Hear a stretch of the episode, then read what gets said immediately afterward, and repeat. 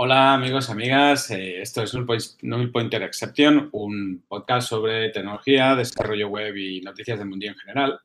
Y yo soy Raúl Jiménez, eh, eh, que voy a estar, pues bueno, aquí semana sí, semana también, más o menos, pues hablando sobre noticias del sector en general. Este primer episodio se llama Open Source y el umbral de la pobreza y vamos a hablar sobre eh, una polémica que hubo eh, ahora cosa de un par de semanas en el que el creador de CoreJS eh, pues es que añadió un mensaje cuando instalabas eh, CoreJS en el NPM, añadió un mensaje diciendo de que por favor colaborasen con Open Collective al proyecto y que también estaba buscando un trabajo digno.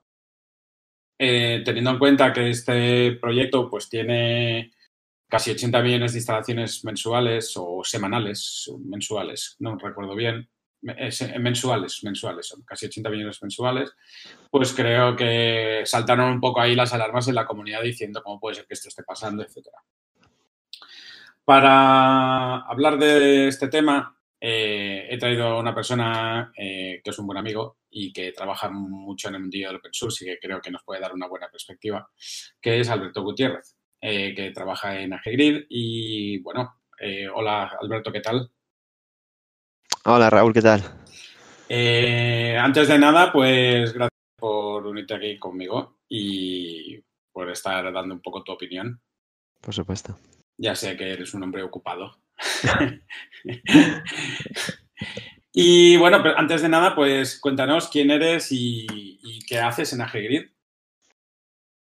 Por supuesto, pues em, en AGGRID yo me incorporé hace dos años y medio, más o menos, ahora sería.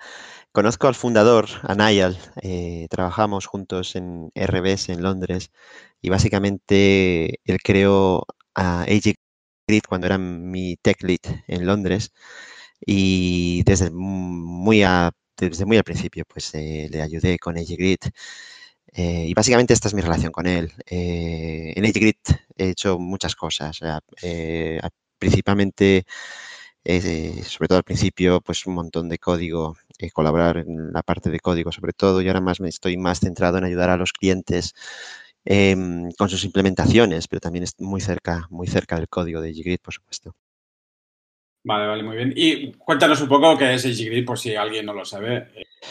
Pues em, estoy contractualmente obligado por Nayal a decir que es la mejor grid del mundo. Para mí lo es, ¿eh? Sinceramente, lo es, sinceramente. Yo, creo que lo es, yo creo que lo es, pero em, no deja de ser, pues, eh, si alguna vez habéis tenido la necesidad de poner en vuestra aplicación muchos datos de forma tabular, pues enseguida os habréis dado cuenta que Em, mm, por supuesto, Table Element se queda cortísimo. Y lo que Nayal vio en su momento es que en el mercado pues parecía que estaba un poco inmaduro. Em, nosotros en RBS teníamos eh, pues esto, los requisitos de poner muchos datos en pantalla para inversores, para actualizar datos en vivo, mover los datos, hacer eh, filtros, etcétera. Y nos vimos pues que no había nada. Nayal empezó, montó Grid y bueno, mira, después de cuatro años, cuatro para cinco años, yo creo que ya va a hacer que desde el primer día que la abrió para open source, pues yo estoy bastante convencido que es el líder ahora mismo, por supuesto, en el, lo que es el sector financiero. Eh, pero es, básicamente eso, una grid, para poner datos tabulares. Bueno, y esto es un claro ejemplo de cómo un proyecto open source se ha convertido en una empresa. ¿Y ahora cuántos, cuántos empleados sois? Somos 19 empleados en EGGrid. No está mal, no está nada mal, ¿eh? No está, nada mal. Y, a nivel de usuarios, eh, ¿cuántos tenéis? Eh, del producto open source, del proyecto privado que tengáis, no, pero del open source. No, te lo puedo, te lo puedo comentar de ambos, no hay ningún problema. Eh, open source, evidentemente, las métricas que tenemos tampoco son. Eh, son medio millón de descargas al mes, básicamente, de lo que sería el producto sin licencia. Eh, luego, clientes, me parece que hay 5.000 clientes que no son desarrolladores, son es, empresas únicas que utilizan EGGrid. Creo que ya estamos en 5.000. con lo cual es un producto que está ampliamente eh, adoptado en el mundo. ¿Y las, las métricas de las instalaciones mensuales? ¿Cuáles son, más o menos? De la de, de, Enterprise. Sí. Eh, de, de, Enterprise me parece que están 150.000. Bueno. Te podría, te podría estar mintiendo, pero estará, estará más o menos alrededor de esas, de esas cifras. Bueno, muy interesante. Son unos buenos datos, eh, creo para, para, para, saber. Estamos orgullosos. Sí, estamos muy orgullosos. Em, ¿Y cómo, cómo, empezó el proyecto? Y, o sea, nos has contado cómo, cómo, empezó, pero ¿cómo se hizo sostenible? Es decir, ¿cómo, cómo pasó de ser open source a, a ser un proyecto en el que estabas ganando dinero? Básicamente, Niall eh, creo que reúne, y yo creo que esto, incluso si, si me lo permites, yo te, voy a empezar a ya a insinuar lo que yo creo para mí es un poco la raíz del problema. Niall combina dos cosas que no son muy habituales en un programador, que es, él tiene eh, una mente de negocios eh, que es, eh, a mí me da envidia. Es, un hombre de negocios y al mismo tiempo es un programador. Entonces, para mí esta es la clave. Cuando Nayal hacía la grid, nadie dudaba en, ese momento, estábamos en RBS con él, que era la mejor herramienta que habíamos usado. Pero al mismo tiempo decía que esto lo iba a poner en el mercado y nadie lo entendíamos cómo iba esto a funcionar. Yo he estado en creo que todo programador que se precie en este mundo eh, cree que va a ser millonario inmediatamente con esa idea maravillosa que tienen. Eh, pero siempre nos falta, ¿sabes? Siempre nos falta este, esta capacidad de mente de negocios de coger y decir, pero bueno, entonces Nayal tiene este. Nayal cogió y dijo, lo que voy a hacer ahora es voy a buscar todo lo que no hacen las demás grids y voy a pedir que me paguen una fee para, para utilizarlas. Y y así empezó todo. Pero sinceramente para mí la clave está en esa, en, en, esto que, que, muchas veces la gente técnica, eh, pues creo que, que, carecemos, que es la habilidad de sentarse y en vez de pensar en el código o en, en cómo nos gustaría eh, solucionar algo, la belleza del código, Nial es súper práctico. Nial eh, primero se vende, luego se hace bonito y se, y se mejora si es necesario. Que al fin y al cabo lo único que quiere decir es que tiene una mente de negocios muy brillante. Es, una persona que, bueno, eh, como os he dicho, 19 trabajadores, eh, 5.000 clientes en muy pocos años. Es, digno de mencionar. Sí, sí, sí. Son muy buenos datos, la verdad. Sí. Em, eh, ¿Tú crees que se podría, que, que el proyecto podría haber llegado a ser sostenible a través de plataformas como Open Collective? No lo creo. No. A ver, ya, creo ya, que. Ya no estoy hablando a nivel de 19 personas trabajando, pero no, a, tener, a, tener, una persona. No, no, no lo creo, no lo creo. No lo creo porque para mí, eh, insisto, el... estamos muy acostumbrados, sobre todo en el sector tecnológico, a, a no pagar por, por utilizar herramientas que son maravillosas, pero lo cual, lo cual implica, por supuesto, que no hay una concienciación eh, necesaria eh, para que la gente entonces dijera, estoy usándolo, con lo cual voy a aportar, sobre todo si eres una persona que, de la cual un negocio depende de ti, o estás usando una herramienta que es open source, que tiene un Open Collaborative, podrías ir y decir, pues por motivos éticos les voy a donar X cantidad de dinero, porque me estoy ahorrando con ellos pues una cantidad mucho más grande al utilizar su herramienta. Eh, pero no creo que sea sostenible, pues por, por, porque la mayoría, no creo que haya una concienciación en, en, la, en, la, comunidad. Y yo creo que hay, dos grandes motivos por el cual no hay una concienciación. Yo creo que eh, hay esta especie de niebla. Eh, tú, si miramos los, no, estoy, no tengo datos ahora en mente a, a ciencia exacta, eh, pero si tú te pones a mirar, yo creo, las herramientas eh, que son enteramente abiertas, que no tienen un modelo de licencia como nosotros, que somos abiertos, pero tenemos un modelo de licencia, yo creo que eh, la comunidad acaba pensando que, que estas, estas eh, librerías están haciendo un favor a la comunidad y que esta es su razón de ser, cuando en realidad la mayoría de ellas, o las que eh, realmente eh, son sostenibles, en el fondo tienen una, también una motivación económica muy alta. Deja que sea más específico, por ejemplo, pues tu React, tu Angular, aquí tienes un, Facebook, tienes un Microsoft que en el fondo lo que están haciendo es ellos monetizan la aportación a la comunidad de otra forma. Ellos em, realmente eh, no es porque es por ser simpáticos con, el resto de los eh, eh, programadores. Me estoy, me estoy enrollando mucho, perdón. No, lo que te quería decir. Es súper interesante el punto de vista, por favor, continúa. No, no, lo que, pero básicamente lo que te quería decir es que eso ha generado esta mentalidad en la comunidad técnica, en mi opinión, que nos impulsa a pensar que, es, que es ético. entonces, ¿qué sucede? Hay gente que motivada por este falso espíritu de, eh, beneficencia que tienen empresas de esa categoría, eh, hacen lo mismo que ellas, cuando es muy injusto, porque no es lo mismo ser, pues, eh, como tú comentabas en este caso, pues, no me acuerdo el nombre del chico que, está que, puso el mensaje. Para, sí, no, recuerdo el nombre, de, es el creador de Core pero no, pues, recuerdo tampoco el nombre del chico. Es, es una, es, es muy triste este, lo cierto es que me parece algo que me parece muy bien que hagas tú este podcast, porque es que hay que, hay que, hay que hacer a la gente consciente de lo que está sucediendo.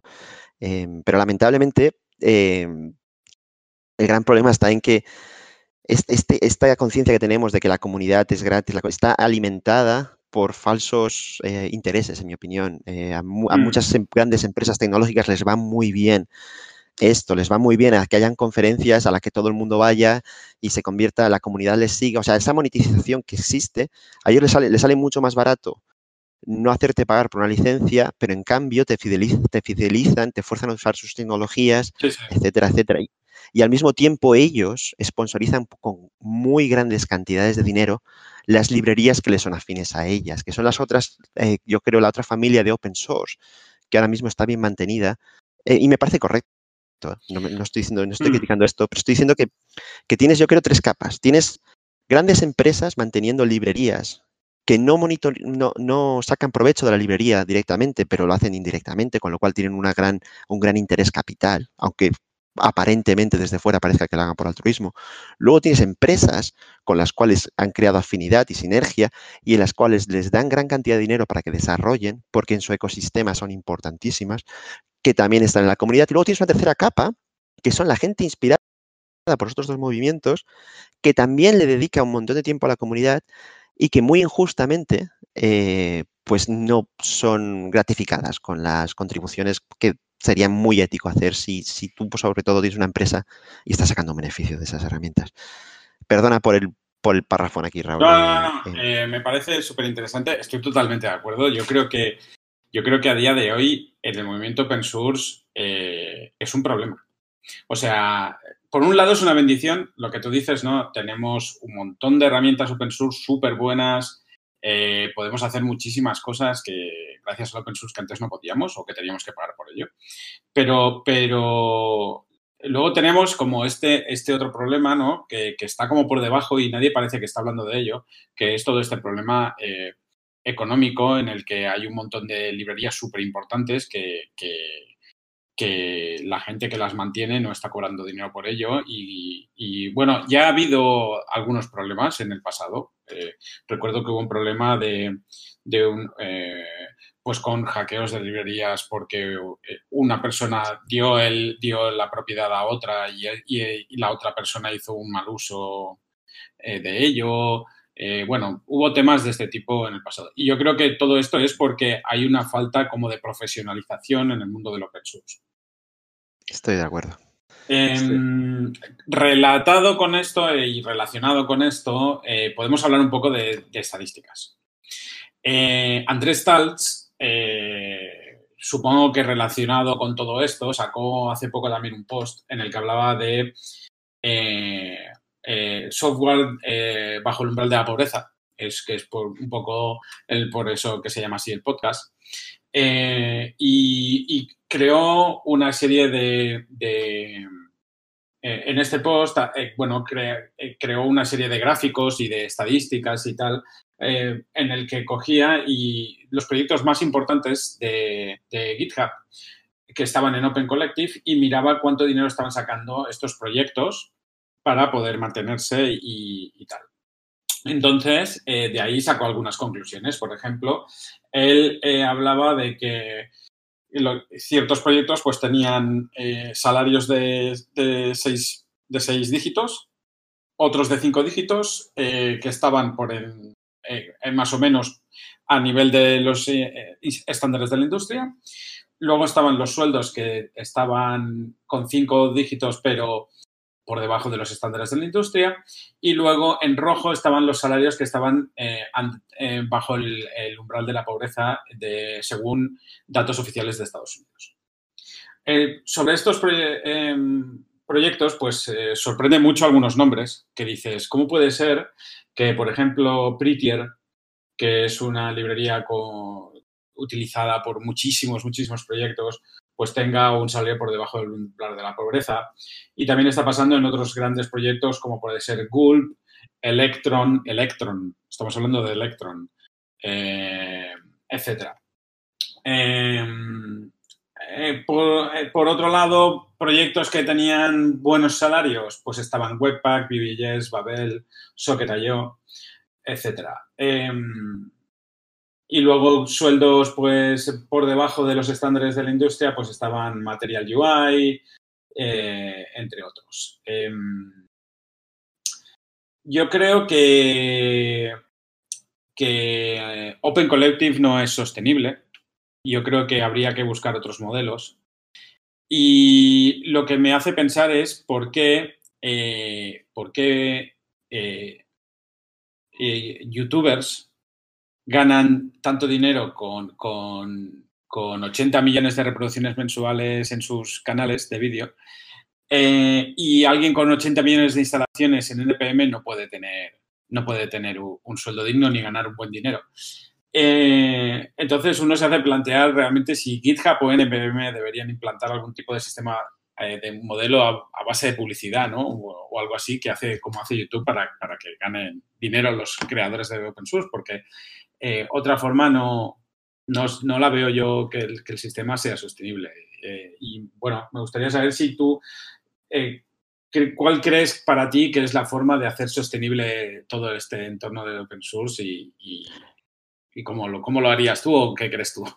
a mí me parece, si no te importa, a hacer un paralelismo, porque creo que has dicho algo que, me, ha, hecho, me ha resonado en la cabeza, que es em, YouTube distribuye su dinero entre los youtubers, pero lo, gracioso para mí, donde está el paralelismo y el motivo por el cual hay algunos que se llevan mucho dinero, es precisamente el mismo que existe en la comunidad. Es el, mismo tipo de simbiosis. YouTube básicamente lo que está haciendo es sponsorizando a, base de, distribuir sus beneficios a los youtubers que más ingresos les causan.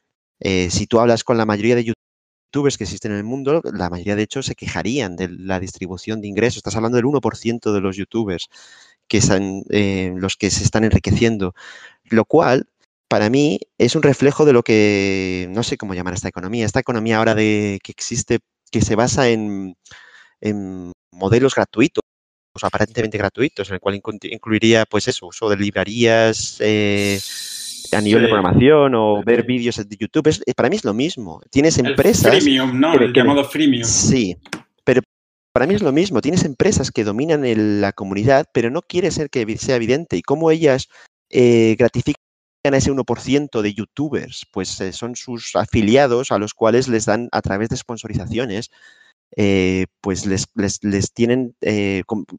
esto relata completamente con lo que decías del otro blog post. Al fin y al cabo, si tiraras del hilo eh, de los que tienen sueldos más altos ahí, estoy seguro que enseguida verías, hostia, es una sponsorización de tal empresa. Y luego, si tiraras más del hilo, seguramente encontrarías, ah, amigo, fíjate, eh, en tal empresa, gran empresa, necesitaban que tal herramienta fuera en esa dirección.